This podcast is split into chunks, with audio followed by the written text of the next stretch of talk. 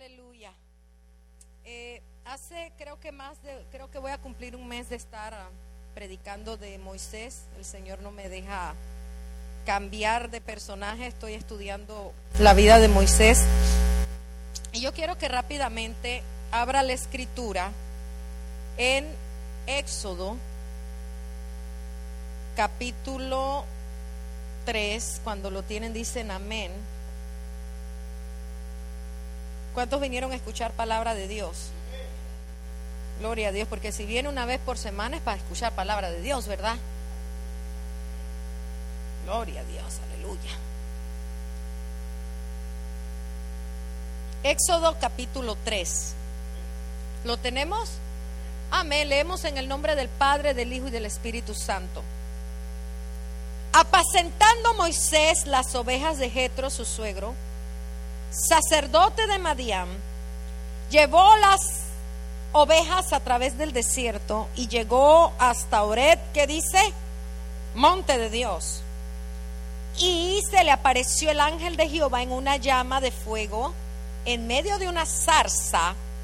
Y él miró y vio que la zarza ardía en fuego y la zarza no se consumía. Entonces Moisés dijo, iré yo ahora y veré esta grande visión. ¿Por qué causa la zarza no se quema? Viendo Jehová que él iba a ver, lo llamó Dios en medio de la zarza y le dijo, Moisés, Moisés. Y él respondió, heme aquí. Padre, yo te doy gracias por esta palabra. Háblame, Padre, pero también háblale a tu pueblo que vino sediento de una palabra de fe y de aliento. Estamos esperando cosas grandes, Padre. Estamos esperando cosas grandes. Prepáranos, Dios mío, en el nombre de Jesús. Amén y amén. Dele un fuerte aplauso al Señor. Puede sentarse.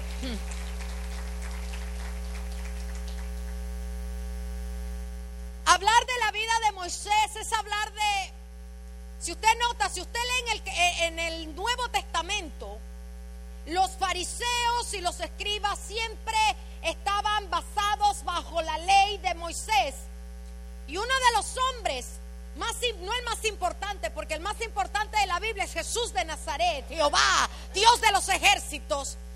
Pero uno de los hombres más importantes que los judíos respetan mucho se llama Moisés, que es un nombre que significa que es sacado de las aguas. La historia de Moisés empieza como una tragedia que Dios convierte en victoria.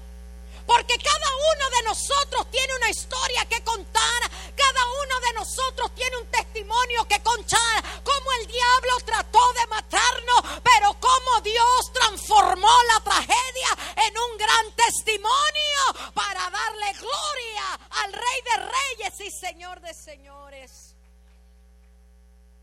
La historia de Moisés no, no es una, una vida bonita como muchos creen que el Evangelio es... Uh, es un, como en el cielo, no, esto es un lugar que el día que Cristo venga se queda. Pero tenemos que ir a un lugar a congregarnos. Y la escritura nos habla de un hombre que nació en una familia. Su papá se llamaba Amram y su mamá se llamaba Jocabed. Y Jocabed significa Y ese nombre se lo pusieron a Jocabet bajo un régimen de esclavitud bajo un régimen donde el pueblo le tenían miedo, hermano. Algo que el diablo le tiene miedo es al crecimiento de la iglesia cristiana. Por eso está siendo tan atacada la iglesia evangélica. ¿Sabes por qué? Porque aquí hay fuego de la gloria de Dios. Y cuando hay fuego hay milagro. Ahora, es muy triste como está bajando la asistencia en las iglesias cristianas. Y no, no solamente aquí, sino en todas partes. ¿Por qué? Porque el amor de muchos se está enfriando. Y porque muchos prefieren la moda del mundo que la presencia de Dios. Entonces venimos a la iglesia y en vez de recibir la presencia de Dios, nos sentamos a criticar al predicador, nos sentamos a criticar al que está predicando, al que está enseñando. Y te voy a decir algo, nosotros necesitamos volver a escuchar palabra de fuego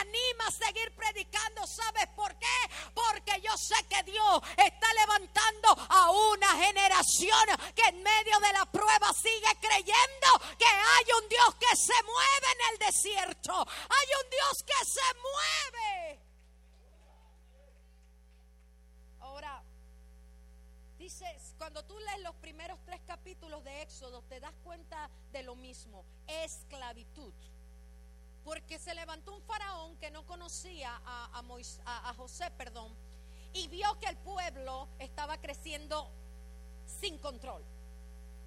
Estaban descontroladamente creciendo porque lo de Dios ni tú ni yo lo vamos a controlar.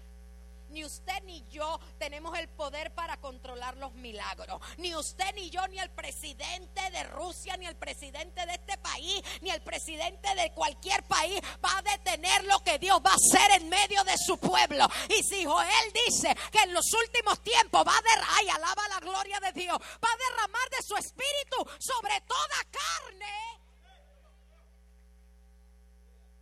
ni los LTV, ni LRHQ, ni póngale la letra que sea, va a detener lo que Dios va a hacer. Estamos en un país de libertad de expresión y parece que solamente un grupo puede expresarse, los demás no nos podemos expresar. Nos están violando los derechos constitucionales y ¿qué está haciendo la iglesia? Nos están violando nuestros derechos constitucionales, que es lo que estoy estudiando, que libertad de expresión libertad de asamblea, libertad de religión. ¿Y qué está haciendo la iglesia? Nos dejamos apachurrar o aplastar. Porque hay una mayoría, mira, yo te voy a decir algo, ellos serán muchos en la tierra, pero nosotros somos muchos en el mundo espiritual y en el cielo hay millones, hay rabacaya, hay ejército a favor de la iglesia de Cristo. Porque lo es de Dios, ¿quién lo va a controlar?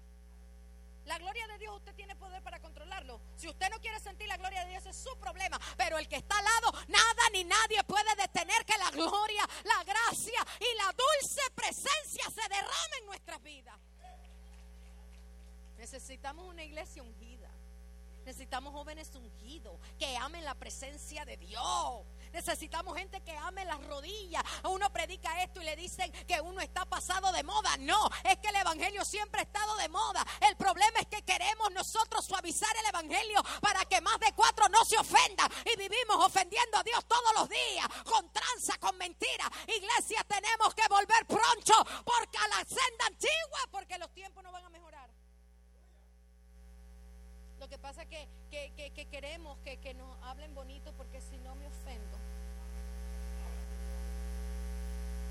En el trabajo lo ofenden a uno y le dicen hasta lo que uno va a morir, pero con uno, uno se aguanta porque le están pagando. Pero resulta ser que en la iglesia no podemos pagar el precio que cuando nos regañan no podemos quedarnos callados.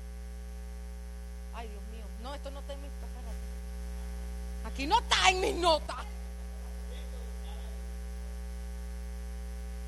No podemos pagar el precio de agachar la cabeza en la iglesia. Que aunque no nos guste callarnos la boca, no, no podemos callarnos la boca. Nos dicen, siéntese allí.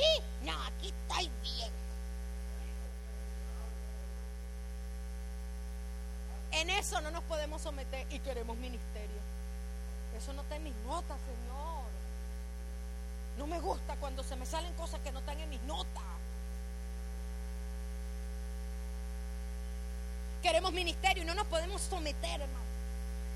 En nada. Pero allá, en la, allá nos aguantamos pisotones, malcriadeces, que nos tuerzan los ojos, que hablen barbaridades de nosotros y nos quedamos calladitos. Somos unas mansas palomas. Y acá nos sale lobo. Porque no te metas con el ungido. Eso lo dijo Jesús en la cruz cuando lo estaban vituperando. no te metas. Él no dijo nada de eso. Como cordero fue llevado al matadero. Qué bonita fuera la iglesia si aguantáramos el proceso de Dios. Si soportáramos, si nos quedáramos callados. Pero no, es más fácil dividir la iglesia. Es más fácil, eh, mira, cuando, ay Dios mío, ay no, Ay, es que no es fácil, porque cuando uno está en los CD le tuercen la boca a uno. Y me la tengo que aguantar, pues, porque como prediqué me la tengo que aguantar. Pero increíblemente qué fácil es levantar la, la iglesia con otro cristiano. Así hasta yo soy pastora. Usted sabe la cantidad de gente que a mí me dice, hermana, pastoré. Y a mí Dios no me llamó todavía a ser pastora, evangelista, porque eso es otro ministerio. ¿Cuál es el trabajo del evangelista? Mover los cimientos y como despertar a la iglesia. Y el trabajo del pastor es pastorear, seguirlo, andar detrás de usted, a ver que no se aleje y eso. Ah, pero siempre se levanta alguien que cree saber más que uno. No ora, no ayuna, no lee la Biblia, pero tiene revelaciones increíbles. Y lo peor es que otros le siguen. Porque tienen ese demonio de manipulación. Es que ellos sienten, sienten todo, pero no ofrendan, no diezman, no saben reprender ni un catarro, no, no, no vienen a la iglesia.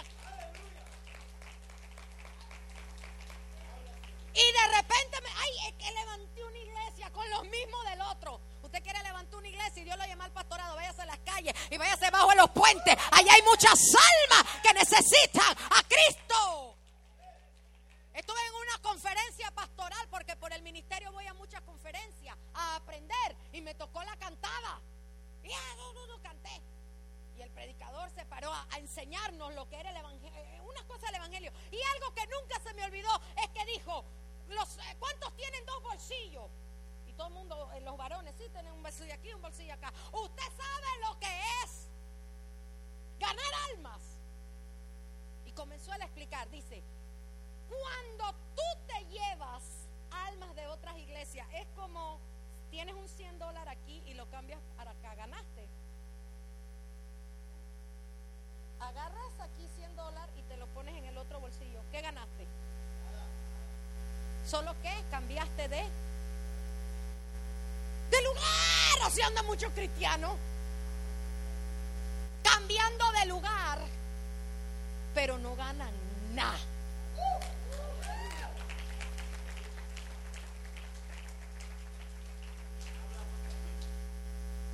Ahora cualquiera es pastor, pero en los tiempos de Pablo no era fácil. Eh, eh, lee las cartas y te darás cuenta del problema que tenía el pobre hombre. Todavía estaba en la cárcel y estaba pensando en la gente necia. ¿Por qué? Porque la gente tiene sed de poder. Tenemos sed de, de, Mira, yo aprendí algo y estoy aprendiendo. Si a mí me dicen, siéntate ahí, yo me siento ahí. Y si me dicen, siéntate en la última banca, me siento. A veces yo estoy en la iglesia que me tienen como, como, como, como ficha de ajedrez. Aquí, allá, aquí, allá, aquí, allá, aquí, allá. Y yo, no, muévete aquí. Y si hubiera sido la panameña inmadura de cuando tenía 20 años, a ver, a mí me respeta, yo soy profeta, y yo soy ángel, y yo soy querubín, y yo soy, y así anda la gente, diciéndole lo que son, pero no se demuestran con sus obras, no se demuestran con su testimonio. Dios no quiere gente con título, Dios quiere gente con unción, con palabra, pero Dios quiere gente que ame su presencia. Y yo no sé para qué me desvié si yo no estaba por ahí, yo estoy predicando otra cosa. El asunto es que Moisés era un hombre de mal carácter y después Dios lo convirtió en el hombre que manso de la tierra. Era un hombre que, mira, llegó a 120 años. Subió el monte Pisga sin ayuda. 120 años. Yo a veces se me hace, a veces me hace duro. He tenido que bajar los, niveles de tacón. Primero ponía así. Después sí, después sí, ahora ya sí. Y ahora ya estás con chanclas porque no me canso. Y el hombre subió el monte Pisga y vio todo la tierra prometida. Dice que no se le oscurecieron los ojos y a veces uno anda, no le alcanza uno el brazo para estar poniendo. Y todavía uno dice, no necesito lente, pero como... Dice un predicador, la calidad de vida se ha hecho pedazo y le echamos la culpa al presidente, es por lo que comemos. Hay gente que no se quiere vacunar, pero se tragan chicharrones, tragan grasa, tragan manteca, tragan aquí, pero en contra de la vacuna. Y usted está de acuerdo, yo no estoy ni a favor ni en contra, sino todo lo contrario. Si Dios le dijo que se la ponga, ponga. Si Dios le dijo que no se, no se la ponga. Pero me da risa la gente. Critican a los que, los que yo me la sí me la puse porque me la paso viajando. Y por Cristo, si hay que ponerse la vacuna, pues uno se la pone. No, pero es que usted no ha leído. ¡Lee la Biblia! Déjate escuchando tantas cosas en YouTube, te vas a volver loco. Lee la Biblia y busca revelación en la palabra. Pero hay gente que sabe más lo que dice Facebook que lo que dice el Evangelio, aleluya. Que lo que dice Mateo, que lo que dice Lucas, que lo que dice Juan y dice Apocalipsis. Ya. No, porque es que esto es químico, bioquímico. Nos volvemos hasta científicos. Químico, bioquímico. ¿Y qué se toma usted para, para, para bajar el azúcar? Químicos. ¿Y dónde fue hecho el químico? En un laboratorio que usted no sabe qué laboratorio lo hicieron. ¿Qué se toma? Dígalo, hermano. Así me gustó. Químico. ¿Qué es la Tilenol? ¿Qué es la acetaminofén? Porque nadie quiere. Me, acuerdo que mi mamá se quitaba los dolores de cabeza, parecía una ensalada, se forraba la cabeza de salvia, de ellos. Salvia, sábila, yo no sé, eso. Y yo veía a mis tías forradas verdes por todos lados, porque dice con mentolato, con eso, ajá, algo.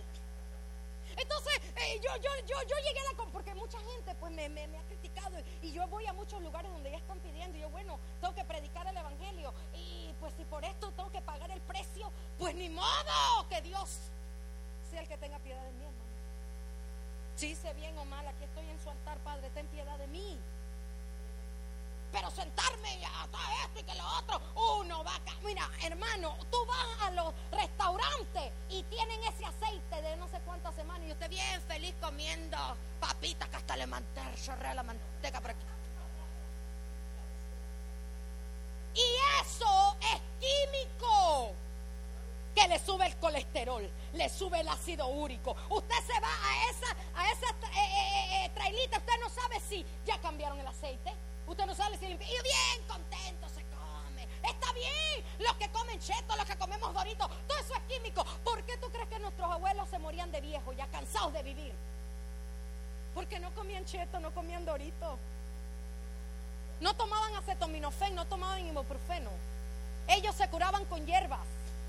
Hacían té de, tierra con rábano, de, rábano con, con eh, pasote. Una, ¿Cómo se llama la hierba esa que, ¿Qué dicen tú allá en tu pueblo, Alejandro?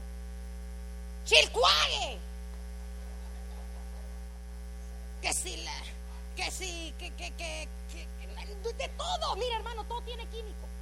Hasta el aire que estamos respirando le echan una cosa para que de frío. Ah, no, pero no, no, no, no. Ay, hermano, usted es del diablo, se vacunó. Pero si yo te respondo y tú lo que te echas comiendo, Ay, hermano, eso es malcriadez. Eh, tú eres una sierva. Entonces hay gente que todo lo ve mal, menos lo que ellos hacen. Por eso Dios nos tiene que llevar al desierto, para quebrarnos en mil pedazos. Por eso, ¿por qué usted cree que yo me arrodillo?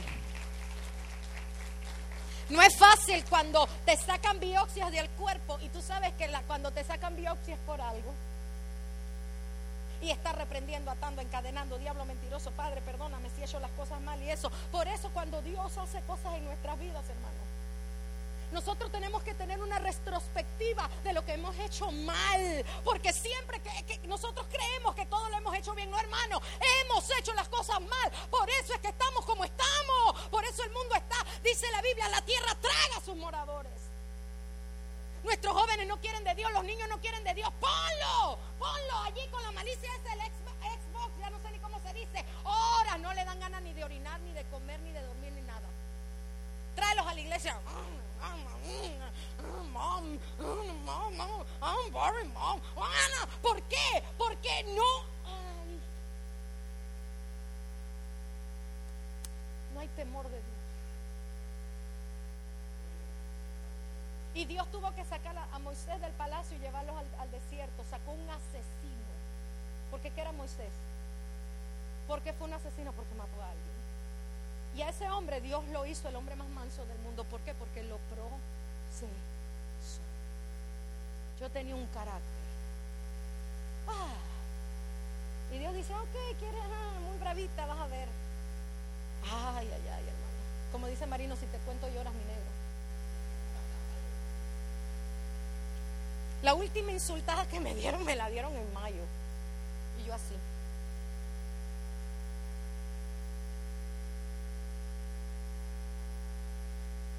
Callada. Si en otro tiempo, porque Dios me, me dijo horas antes, voy a tratar contigo. Y me voy a glorificar en ti. Pero vas a tener que guardar silencio. Y comencé a entender la palabra cuando el Señor dijo, como cordero fue llevado al matadero. Para Moisés no fue fácil, iglesia, es lo que yo te quiero decir. Para estar donde usted está ahorita no es fácil. Usted ha tenido que pasar muchas cosas y por eso yo le insto a que ore y busque de Dios estos 10 días como nunca, porque yo puedo sentir que va a venir un milagro para tu vida, para tu familia, para tu matrimonio. Que estos días, mira, olvídate, mira, aparta esa cita con Dios todos los días, al menos que sea el trabajo, al menos que sea el trabajo. Aunque usted salga del trabajo a las 6:40, todo sudado, eh, eh, eh, hediondo a grasa, lo que sea, a usted no le importa con la gente, tu milagro es tuyo. A veces mi esposo llega hasta lodo por aquí. Yo le digo, el último amén no te lo quita el diablo. Llega a la iglesia. Dios levanta a Moisés en medio de una crisis. Dios te va a levantar en medio de la crisis. Pero Dios tuvo que sacar a Moisés del, palacio porque ya él parecía egipcio. Hermana, ¿cómo es eso? Cuando él sale huyendo, las hijas de Jetro dicen que un varón egipcio. Él no era egipcio, él que era hebreo. Pero ¿qué parecía? Y Dios quiere quitarnos nuestra apariencia mundana. La, muchacha dice, ah, no, es que uno se puede vestir como le da la gana. ¿Y quién te dijo a ti esto? No. Y más cuando tú sirves aquí a Dios. Dice la, Dios le diseñó el vestido a los sacerdotes.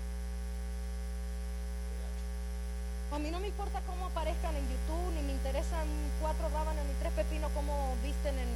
Yo sé lo que dice la Biblia. Y por eso ya entienden por qué no me invitan en muchas iglesias. Porque ya no se quiere que se predique de santidad. Pero como Dios me ha quebrado y me sigue quebrando, yo tengo una responsabilidad delante de Dios.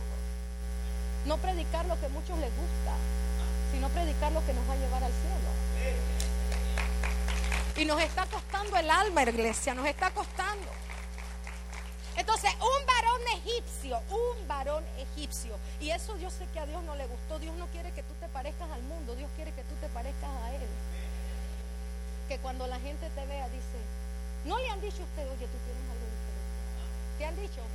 Si no te lo han dicho, vamos a irte con aceite today. La gente te lo tiene que decir. Dice, tú tienes algo, tú cambiaste. Ya tú, porque, ay hermana, y usted dirá, no, será el, eh, será el Herbalife. El OmniLife. No, es Cristo Life, iglesia. Es Dios el que, el que hasta te ha rejuvenecido.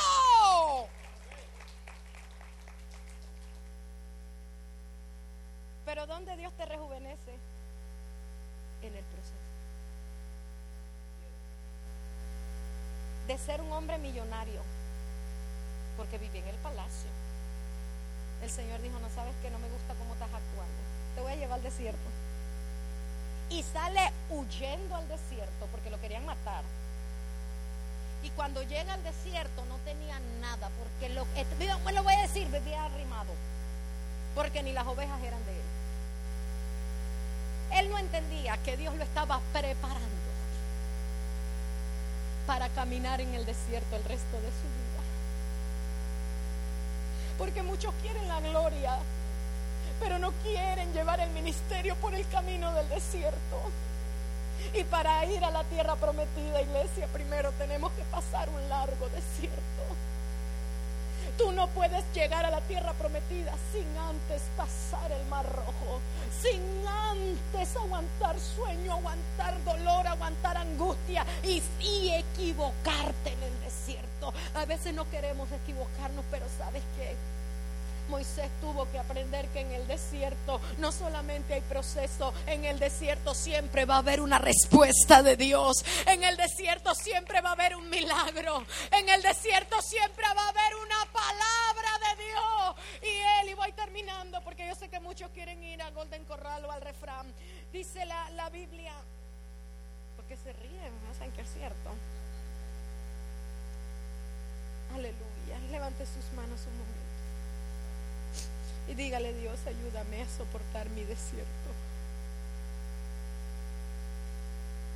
Ayúdanos a adorarte en el desierto. Ayúdame a adorarte en el desierto. Ayúdame a cantarte en el desierto. Pero ayúdame a caminar en el desierto porque después del desierto viene mi sueño, viene el cumplimiento de mi sueño voy a ver la tierra prometida, voy a ver las bendiciones de la tierra prometida. En Camasaya hay una unción cayendo. Esas lágrimas que están derramando usted y yo no es por el gusto. El Señor me ministraba y me decía, Clarisa, en el desierto no vas a morir. En el desierto vas a ver mi gloria. Acércate a mi gloria. Acércate a mi fuego. Acércate a mi poder. Aleluya.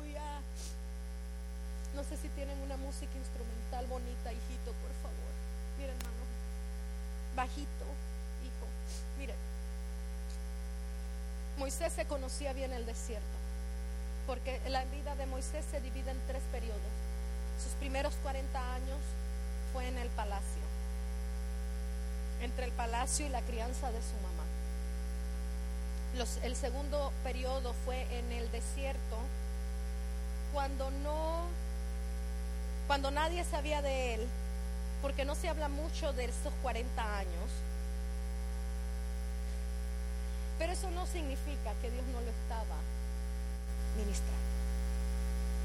Mira iglesia, lo que yo te quiero decir, nadie sabe tu proceso, pero no significa que Dios no está tratando contigo. Nadie sabe tus lágrimas. ¿Quién conoce tus lágrimas? Hermanos, nadie sabe mis lágrimas. Yo he llegado, muchas veces yo tengo la llave de la iglesia y me voy a orar y muchas veces he llegado gritando. Me he tirado en el piso a gritar porque no puedo más. Mucha gente ve la fe de esta mujer, pero no sabe los gritos en la soledad. Y cómo Dios me ha estado quebrando una y otra vez el alfarero. Pero cada vez que me quiebra, hay algo nuevo que Dios está haciendo en mi vida y en mi corazón. Y el Dios que me está quebrando es el mismo Dios que me está restaurando. Y Moisés dice la escritura, ¿cuánto sienten la dulce presencia del Señor? Moisés está en el desierto como un día cualquiera. Este no es un domingo cualquiera. Hoy Dios va a hacer algo con nosotros. Yo no sé si lo cree. Él había estado mucho tiempo en ese desierto, pero dice que ese día llegó a Oreb. Sube a Oreb, iglesia. Oreb es monte de Dios. Y dice que llegó a Oreb y vio un fuego. Oh, Sabacaya. Oh, para los que no creen en el avivamiento y todo critican cuando uno llora y habla en lengua y eso. Había un fuego, hermano, y el fuego no se consumía.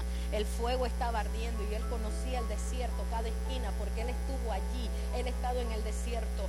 Y él dijo, no, yo me voy a acercar porque yo estoy viendo visiones. Lo que yo te quiero decir que en el momento menos esperado, Dios que va a empezar a abrirte los ojos y vas a poder entender y vas a empezar a entender por qué estás llorando, por qué estás sufriendo. Y él dice, esto es una visión yo estoy viendo visión porque cuando tú te acercas a Oreb vas a ver la gloria de Dios. Cuando tú te acercas a Oreb no solo vas a ver la gloria de Dios, vas a escuchar la voz de Dios. Oreb tiene mucho significado pecados. Y te voy a decir algo, algo lo que me gusta de Oré es que no solamente veo el fuego, alaba la gloria de Dios, sino que también escucho la voz de Dios. Y no solamente escucho la voz de Dios en Oré, sabes también que pasa en Oré. Dios me da ministerio, alaba la gloria de Dios. Dios me da ministerio, Dios me da una misión.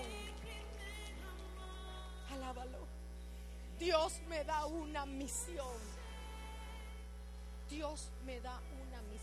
La misión no se la dio, sino acercándose. Y yo te voy a decir algo, Dios te va a dar una misión en estos 10 días. No es casualidad, cuando yo entraba por aquí, yo le decía al Señor, Señor, acabo de venir, acabo de venir, aleluya, aquí yo tendría que estar en Panamá, tuve que cancelar el evento en Panamá, yo no podía ir a Panamá este fin de semana, hasta tuve que devolver ticket. Y yo venía entrando y yo venía, Señor, pero ¿para qué me traje este lugar? Ah, el Espíritu Santo me está diciendo que te diga, prepárate para estos 10 días, prepárate para estos 10 días. Tú acércate a Oreb, acércate a Oreb, acércate a Oreb. Vas a escuchar la voz de Dios, vas a escuchar la voz de Dios. Dios te va a dar algo que estás esperando.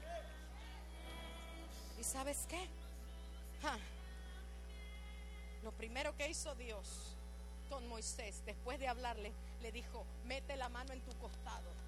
Moisés no sabía que su corazón tenía mucho pecado. Moisés no sabía que en su corazón había rencores. Yo no sé qué hay en tu corazón, yo no sé qué hay en mi corazón. Pero cuando tú te acercas a Oreb, Dios te va a revelar el dolor que estás viviendo. Dios te va a revelar esas cosas que viviste de niñez y que no te dejan florecer. Eso que viviste en el matrimonio o ese fracaso. Yo te voy a decir algo. Tu fracaso no puede determinar el propósito de Dios. Tu fracaso no va a determinar que Dios quiera usarte.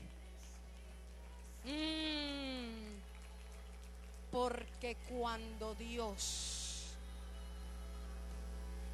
Hay una canción que se llama Hijo Dios Incomparable, que la canta creo que Generación 12 y, y Marcos Barrientos. Le voy a decir algo.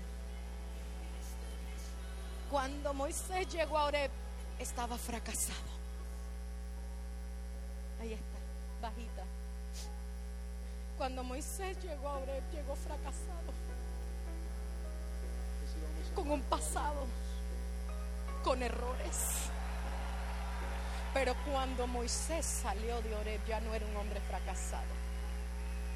Cuando Moisés salió de Oreb, salió con una revelación y salió preparado para enfrentarse a Faraón. Yo te voy a decir algo, yo te voy a decir algo. Dios no te está preparando por el gusto, Dios no te está capacitando por el gusto, Él no te está quebrando por el gusto para hacerte sufrir, no, porque Faraón va a tener que ver la gloria que Dios le ha dado la gana de derramar sobre tu vida, la gloria que Dios le ha dado la gana de derramar sobre tu matrimonio. Y cuando Faraón ve, ya no tuvo, ya no pudo ver al asesino, Ramakanda, Lama Saya, Ramakaya. La gente ya no nos va a ver como nos veía antes, no Señor. Cuando él estuvo con Dios, él llegó con una palabra. Él no quería ir a Egipto, él tenía miedo de ir a Egipto. Y Dios le dijo, es tu tiempo para que regreses a Egipto y no tengas miedo, y no tengas miedo. Yo voy a estar contigo y tú vas a ser mi profeta. Él sabía que se iba a enfrentar a brujos, a hechiceros, a satanistas y a toda esa clase de basura. Pero un día los brujos le dijeron a Faraón, no estás viendo que Egipto ya está casi destruido. ¿Sabes por qué? Porque se levantó un profeta de Dios en medio del dolor. Se levantó, alábalo, alábalo. Se levantó un profeta en medio de la prueba. Se levantó un profeta cuando todos lo abandonaron. Se levantó un profeta no podía. Se levantó un hombre asesino que Dios le cambió su carácter. Oh, yo siento la presencia de Dios. Dios le cambió su carácter y Dios le dijo, camina por el desierto. Camina por el desierto.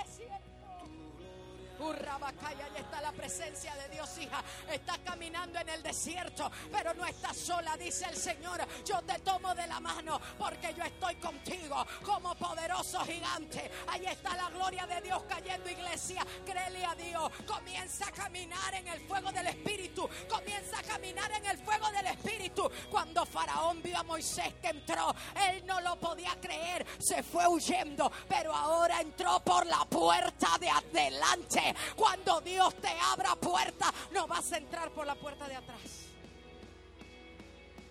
Vas a entrar por la puerta de adelante. Y Faraón va a tener que hacerse a un lado. Voy a decirlo otra vez. Egipto perdió todo. Y cuando yo estudiaba, cada plaga era una cachetada a un Dios. Yo quedé fría. Ellos adoraban al agua, adoraban a la naturaleza, adoraban al sol, adoraban a las estrellas. Cuando Él, Dios, convirtió el agua inbebible, ellos, Dios le estaba diciendo al Dios del Nilo, yo soy más poderoso que tú. Alábalo cuando se levantaron las ranas, le estaba diciendo al Dios de la naturaleza, yo soy más grande que tú. aleluya. Cuando se, cuando hubo tiniebla, Dios le estaba diciendo, mira lo que Dios le dijo a Egipto, no hay otro Dios. Hay un canto que dice, no hay Dios tan grande como tú. Lo que yo te quiero decir, iglesia, que el mismo Moisés, aleluya, él tal vez no entendía por qué Faraón le dijo una vez no dos veces no, tres veces no, cuatro veces no y salía enojado, porque cuando el diablo nos dice que no, uno se enoja y salía enojado, pero lo que no sabía Moisés es que cada no estaba rompiendo con él mismo, con sus expectativas personales, estaba rompiendo y dándole a entender, no eres tú Moisés, es Jehová, que su tiempo es perfecto.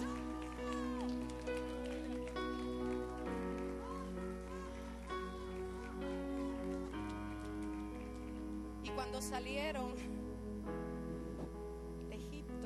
salieron desplumados. Le dieron, le dice que se, váyanse, váyanse, le dieron joyas, le dieron um, oro, le dieron ropa, le dieron de todo, váyanse rápido antes que muramos, váyanse, váyanse. Y todo el mundo contento y, le dieron y ellos estaban y cuando van frente al mar, el, pueblo no sabía lo que era libertad. So, el pueblo comienza a ver el mar y los ejércitos que venían detrás. Y el Señor le dice a, Moisés, ¿para qué clamas a al pueblo de Israel que marche.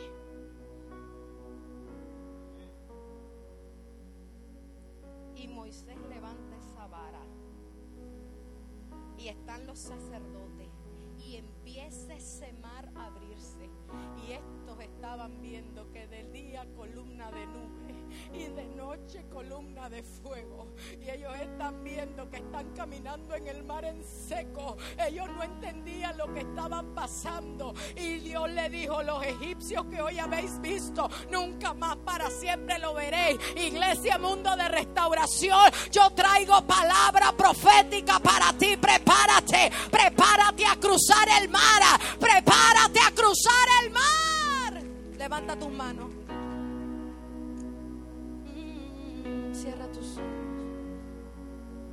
Cierra tus ojos. Dios te está ministrando, mujer. Dios está sanando tus heridas.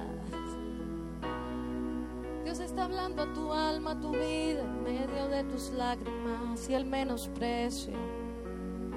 Oh, en medio de todo. Él es Dios. Cierra tus ojos